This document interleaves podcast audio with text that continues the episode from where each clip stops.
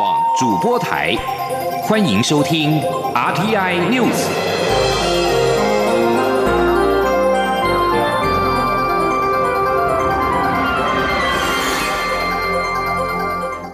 听众朋友您好，欢迎收听这节央广主播台提供给您的 RT News，我是张顺祥。蔡英文总统获颁国际领袖先锋奖，他在发表录影演说中，重申将维护以及捍卫台湾民主自由的生活方式，永远不会停止追求两岸关系的和平与稳定，也不会对台湾的安全有任何妥协。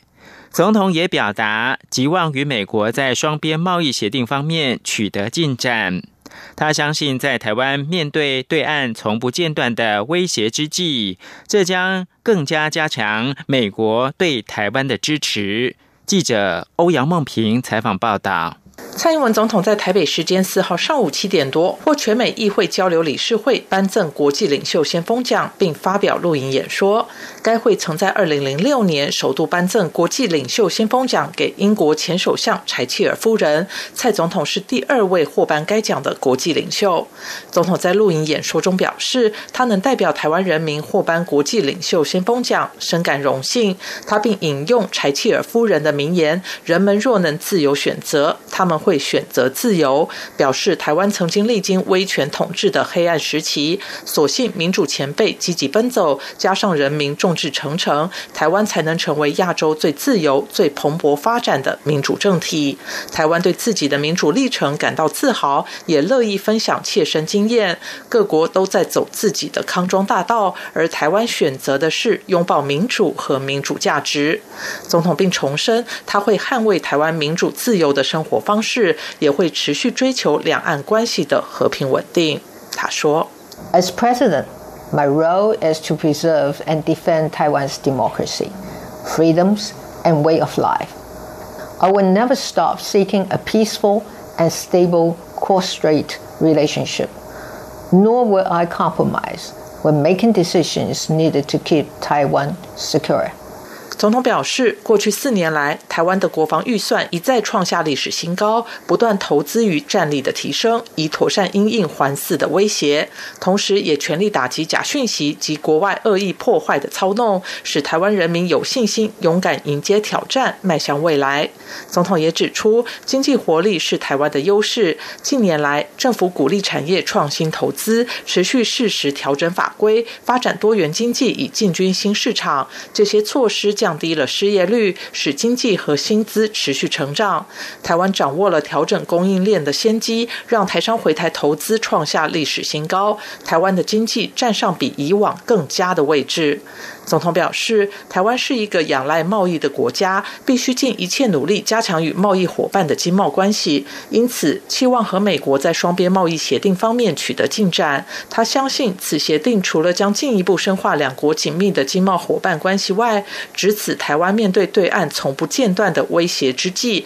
也将更加强化美国对台湾的支持。中央广播电台记者欧阳梦平在台北采访报道。立法院中华民国与新加坡国会议员友好协会今天成立，一共有超过四十名的跨党派立委加入。出席成立大会的新加坡驻台代表叶伟杰表示，台新关系密切，各领域的交流都很密切。今年虽然是受到疫情冲击，但台新仍在既有的基础上找到两国关系发展的新契机。王维婷报道。立法院中华民国与新加坡国会议员友好协会四号举办成立大会，由国民党立委江启臣担任会长，包括新加坡驻台代表叶伟杰、立法院秘书长林志嘉、外交部次长田光中等都出席。江启臣表示，台湾跟新加坡的关系有如兄弟姐妹般密切，彼此都是对方重要的贸易伙伴，且新加坡是内阁制，政府以国会议员为主体，强化国会外交。对台新关系更重要，江启臣说：“新加坡是一个内阁制的国家，所以基本上它就是一个以国会议员为主体的一个政府，所以啊，国会跟国会之间关系的强化，我想对于台新关系更加重要。那这一点，我想我会继续来推动。新加坡驻台代表叶伟杰致辞时说：“台湾与新加坡关系长远，两地人民互动密切，双边在经贸、文化、教育的交流也互蒙其利。”他表示，今年虽然受到武汉肺炎的影响，但台新仍扩大了双边合作。今年台新都经历国会选举，双方的国会都有新血加入。他期许台新国会友好协会未来能在双边关系中扮演重要角色。叶伟杰说。呃，多年来呢，我们新加坡呃国会议员和台湾的立法委员维持了紧密的那个关系。这不仅仅代表着我们呃双边的立法机构之间的关系，呃，更意味着新加坡和台湾两地人民的情谊。这也是我们新加坡和台湾友谊的核心基础。外交部次长田中光表示，台新的青年学生交流很频繁，双边年轻人的交流对未来交往有很大帮助。江启臣和叶伟杰都很年轻，观念新颖，相信未来台新关系可更上一层楼。田中光也说，待疫情趋缓后，外交部会积极协助国会外交。中央广播电台记者王威婷采访报道。政府开放来猪进口之后，外传日本核灾食品也可能在明年的三月扣关。对此，卫福部长陈时中今天表示，完全没有这件事。不过，陈时中也说，虽然日方没有强烈表达迫切需求，但是每次谈判都会提及此事。记者刘玉秋报道。有媒体报道指出，日方体谅台湾目前还陷在美猪进口的泥沼，并未摆出强硬姿态，要求台湾立即开放福岛五县市食品进口。不过，日方仍期盼在明年三月，台湾能够开放福岛五县市的食品进口。对于日本何时扣关的消息，卫福部长陈时中四号在立法院受访时否认，强调现在没有人谈到此事。但他也说，虽然日方没有表达强烈的迫切需求。但在谈判时已经是经常性的问题。呃，没有，完全没有这一回事。日方有表达他们强烈的迫切需求吗？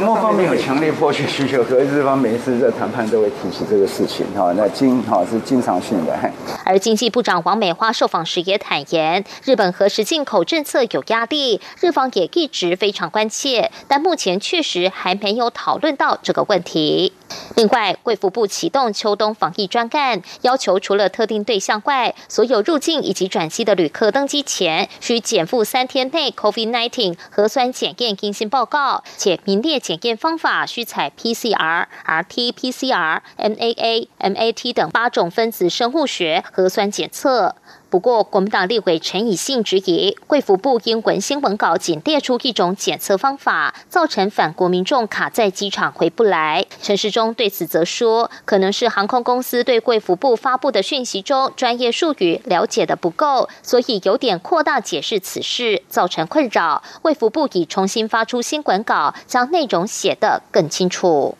中央广播电台记者刘秋采访报道。各界追问 COVID-19 疫苗什么时候可以打？陈时中表示，原本疫苗预设在明年中施打，但有可能提前到三到六月。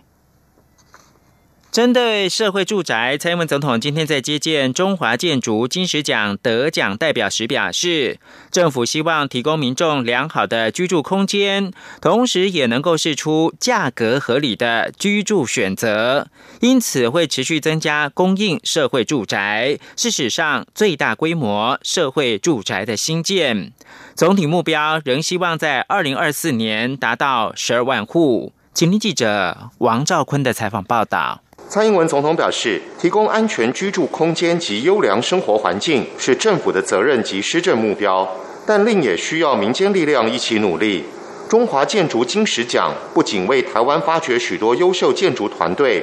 也对产业的素质提升带来很大注意。总统指出，政府积极推动围老都根来改善住的问题，除透过专法提供奖励，另以专责机构提升执行能量。让围老跟都更案逐渐翻倍成长，今年一到十月创造九百六十五件好成绩，但好还要更好，快还要更快，所以内政部将对都更条例提出新的修法草案，以加速推动围老跟都更案。总统说：“从明年起，我们也要在全国推动五十案的社会住宅，一共有一万五千户。那么这是单单只是明年一年的呃预估的量啊。那我们未来的几年，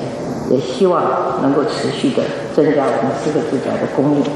那这是史上最大规模的社会住宅的新建。”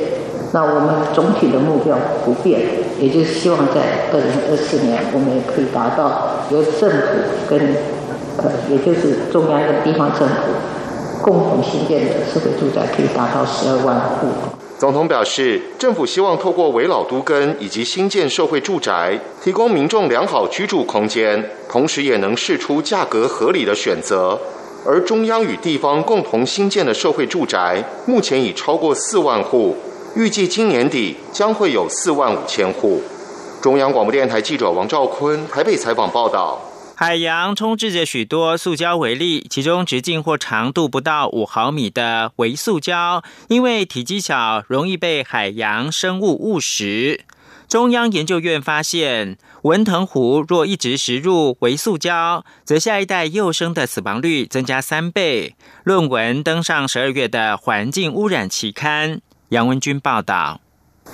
微塑胶主要来自被丢弃的垃圾，或是人工纤维制的衣服，在海洋中受到阳光照射与海浪冲击，分解成人类肉眼看不见的微小碎片和微粒，容易被浮游生物、贝类、鱼类误食。中研院生物多样性研究中心研究员陈国琴和台湾大学生态学研究所余信佩硕士，以潮间带生物文藤湖为研究对象，从幼生开始四。饲养到成体，喂食不同大小及浓度的聚苯乙烯微塑胶，并让其交配生产下一代。结果发现，长期食入微塑胶的文藤壶，不但下一代的死亡率比对照组高三倍，上一代文藤壶食入的微塑胶越细小，如直径一点七及六点八微米等像细菌一样小的微粒，下一代幼生的死亡率也越高。影响是代代相传。陈国琴。说，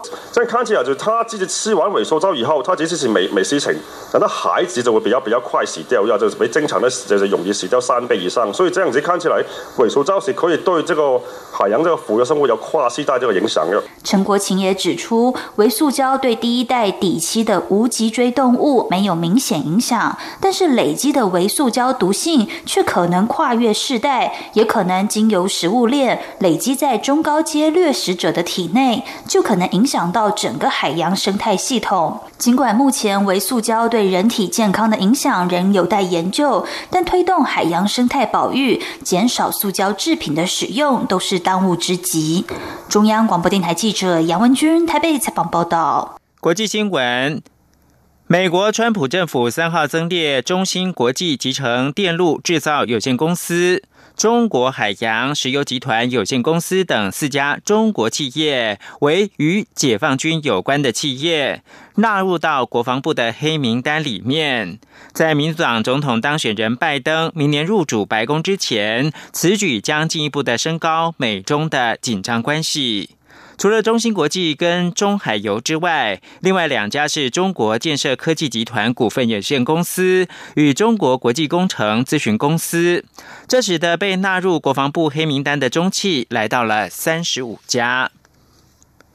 路透社报道。熟知事件的消息人士说，美国司法部正与华为财务长孟晚舟的律师谈判，协商让孟晚舟离开加拿大返回中国的条件。由于孟晚舟不认为自己做错任何事情，因此不愿意就他认为非事实的事情来认罪。加拿大是在二零一八年十二月应美国邀请，在温哥华逮捕了中国电信设备巨擘。华为创办人任正非的女儿孟晚舟，四十八岁的孟晚舟目前在温哥华家中软禁，并进行法律战，阻止加拿大引渡她到美国受审。以上新闻由张顺祥编辑播报。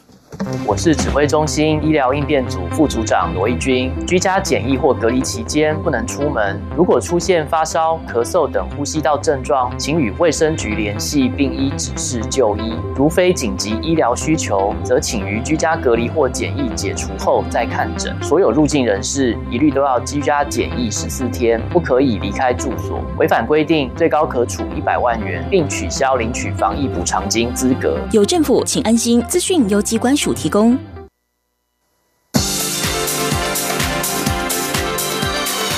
这里是中央广播电台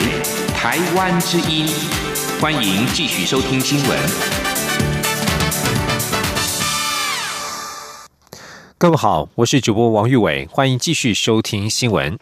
关注财经焦点，新台币对美元汇价在昨天以二十八点六六八元作收，创下九年半多以来的新高。而今天早盘一举升破了二十八点四元的价位，最高来到二十八点三元，大幅升值三角多。会银人士指出，由于央行对新台币的阻升力道越来越小，出口商心急，一早就赶着抛汇，担心新台币灌破二十八点五元之后就难以再回去了。专家也分析，目前外汇市场的主力就只剩出口商与外资，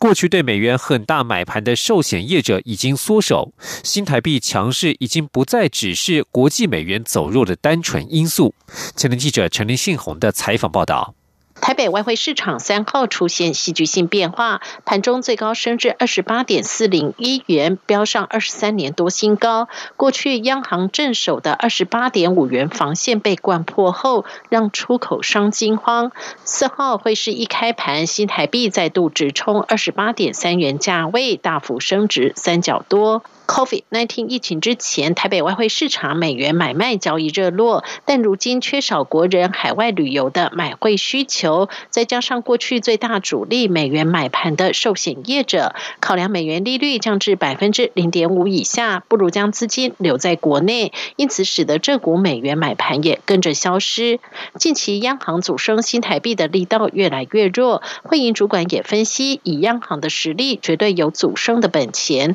但央行在买美元的同时，也代表在市场不断释放新台币。如今央行可转让定期存单 NCD 余额已爆大量，是二零零九年金融海啸时的两倍，显示国内资金已呈现泛滥，让央行不得不缩手。汇银主管说。一直买美金的话，就是相对一头就是释放出新台币。对，那它现在央行 NCT 的余额已经八点六兆了，所以其实台湾资金已经其实蛮泛滥的，大家很怕过度泛滥，又跑去炒房啦或者是什么，所以间接都很多间接的影响啦，所以不能一味的就只是单纯买美金。央行放手新台币，必重击出口商。不过，汇银主管指出，事实上过去这段时间，央行在多个价位都镇守相当久，就是希望国内中小企业能够赶快调整手中美元部位，算是相当有诚意。同时，央行也不断公开告诫，前一阵子也提醒机械工会，必须尽快进行产业升级，以对抗汇率风险，不能一直仰赖新台币贬值。中央广播电台记者陈琳信鸿报道。现在时间是中午的十二点十八分。目前台北股市上涨了一百四十一点，来到了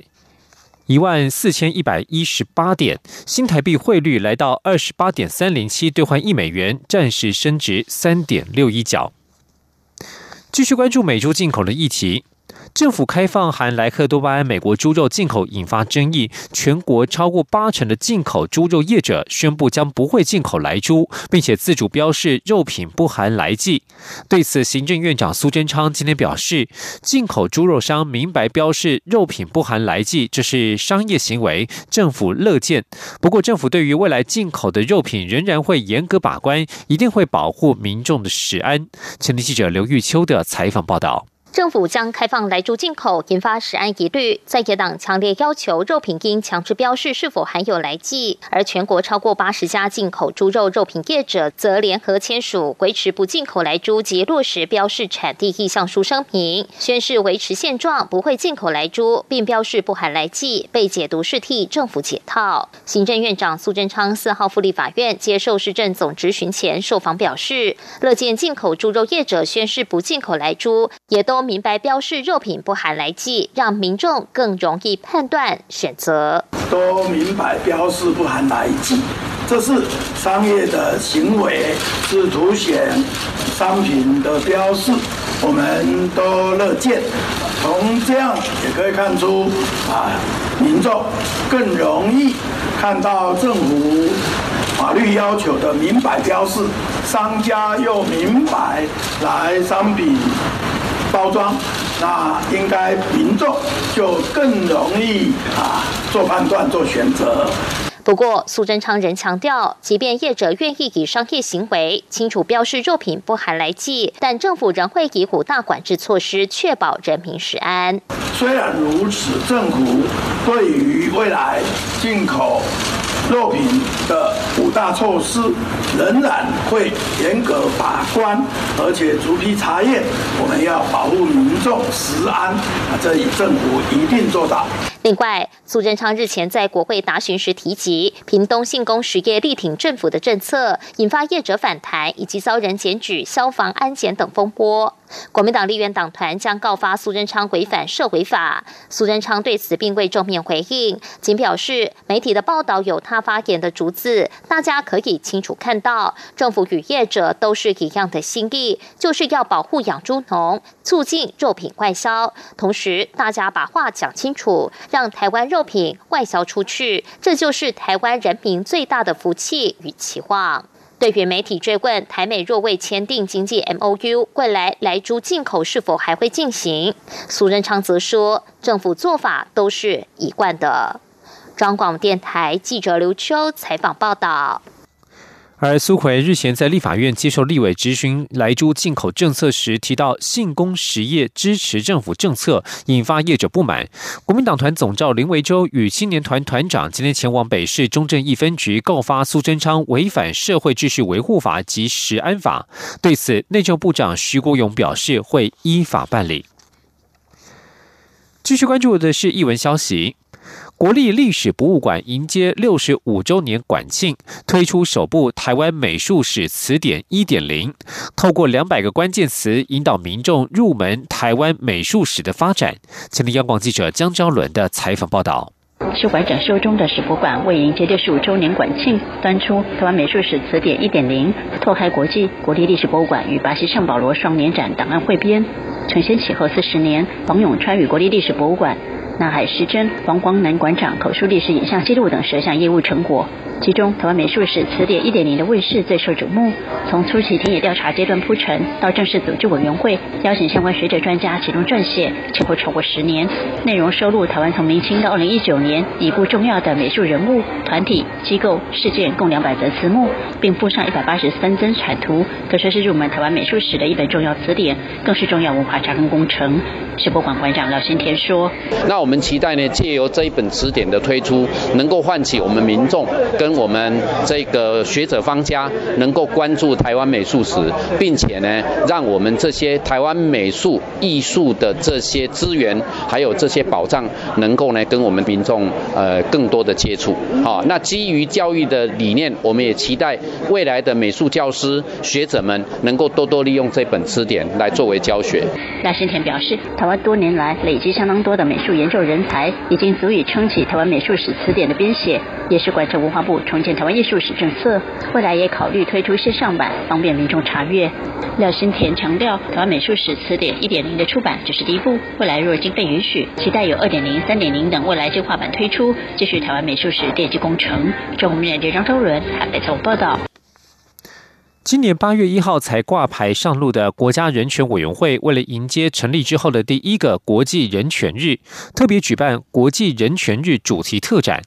国家人权委员会主委陈菊表示，希望透过展演的内容，让台湾社会认识并了解台湾人权发展的轨迹、国家人权委员会身负的重任以及未来对于追求人权的展望。青年记者杨仁祥、欧阳梦平的采访报道。国家人权委员会主委及多位监察委员一起拉下布幔，为国际人权日主题特展揭幕。十二月十号就是国际人权日，这也是国家人权委员会自八月一号挂牌以来的第一个国际人权日。人权会特地在监察院举办国际人权日主题特展，希望借此让民众了解台湾及世界的人权发展。陈菊说：“我们希望透过这样的一个展演的内容，让台湾社会认识、了解台湾人权发展的轨迹。”还有国家人权委员会身负的责任，包括监察院全体，我们对于追求人权未来的一个展望。国际人权日主题特展共分为三大主题，包括人权主题展区、身心障碍互动体验区。最特别的是，展览中还设置了人权放映室，将放映五部人权影片。其中首次放映的《行过黑暗之路》影片，由陈菊亲自阐述。我们主要着重在人权倡议这个历史的脉络，包括。从国际看见人权的起点，从台湾看见人权的发展史，还有台湾人权教育的未来，台湾人权的促进跟保障，还有我们的播映的人权委员会，我们李康不义遗址的影片，走过黑暗之路。这项特展从十二月四号起一路展出到明年一月二十四号。陈局邀请民众到监察院一起了解世界共同人权的发展，也共同守护台湾得来不易的成果。中央广播电台记者杨仁祥、欧阳梦平在台北采访报道。继续关注国际消息。根据彭博公布，包括商业、金融、科技、环保、政治、娱乐等领域风云人物的彭博五十名单，蔡英文总统因为台湾防疫成绩亮眼而上榜。彭博在内文以“蔡英文总统台湾 COVID-19 的粉碎者”为题，指称在蔡政府建立全球最有效疫情因应配套方案之下，台湾有两百多天没有出现本土 COVID-19 的确诊病例。内文还指出，蔡总统今年一月十一号连任成功，但即便处在竞选冲刺的最后阶段，政府仍忙于准备关闭边境、实施旅行限制，并祭出严格的接触时追踪及隔离措施，让人口两千三百万的台湾至今只有六百多例确诊，七人病故。台湾也很有机会成为今年少数几个能够正成长的经济体。其他上榜的人士还包括了美国流行乐女歌手怪奇比利、花旗集团新掌舵人佛瑞赛、美国白宫最高防疫专家福奇、白俄罗斯反对派领袖季哈诺夫斯卡娅以及南韩导演奉俊昊、中国美团企业执行长王兴等人。委内瑞拉将在六号举行国会大选，总统马杜洛与其盟友预料将获得胜利。在反对派领袖瓜伊多的领导之下，主要反对党决定抵制这一次的大选结果。委内瑞拉国民会议，也就是委内瑞拉的国会，是目前唯一尚未落入马杜洛手中的机构。但这一次大选的结果，预料将使得他们领导的社会党拿下国会控制权。尽管自行宣布为临时总统，并且获得五十多个国家的承认，但这次预料中的败选，可能使得反对派以及瓜伊多陷入政治寒冬。今年三十七岁的瓜伊多在八月呼吁抵制这次大选，理由是目前根本不存在举行自由且公平选举的条件。他说，六号的投票将会是一场骗局。瓜伊多以及盟友从十一月三十号起推动一星期的公民投票，寻求大众支持延长目前国会的任期。不过，民众的支持热情已经消退。批评者认为，瓜伊多的公投手段是绝望的孤注一掷。国际商业机器公司 IBM 在今天警告，骇客正将目标锁定新型冠状病毒 COVID-19 疫苗的供应链，表示他们已经发现一连串针对全球配发药剂企业的网络攻击，其中包括台湾的企业在内。攻击是否成功，目前还不明朗。而 IBM 预认为这可能是由国家发动的攻击。网络安全研究团队 IBM X Force 分析师扎波伊瓦和弗莱瑞奇在网志发文指出，团队最近发现一项全球性的网络钓鱼活动，目标锁定有关 COVID-19 疫苗的冷链组织。欧盟执委会所属的税务及关务总署也是攻击锁定目标之一，其他还包括了设于台湾、德国、意大利、捷克和韩国的能源与资讯科技公司。IBM 指出，这些骇客佯装是中国冷链供应商海尔生物医疗公司的高层主管。这家公司与世卫组织和联合国都有合作。美国网络安全和基础设施安全局指出，疫苗供应链相关组织应该严肃看待 IBM 的警告报告。以上新闻由王玉伟编辑播报，这里是中央广播电台台湾之音。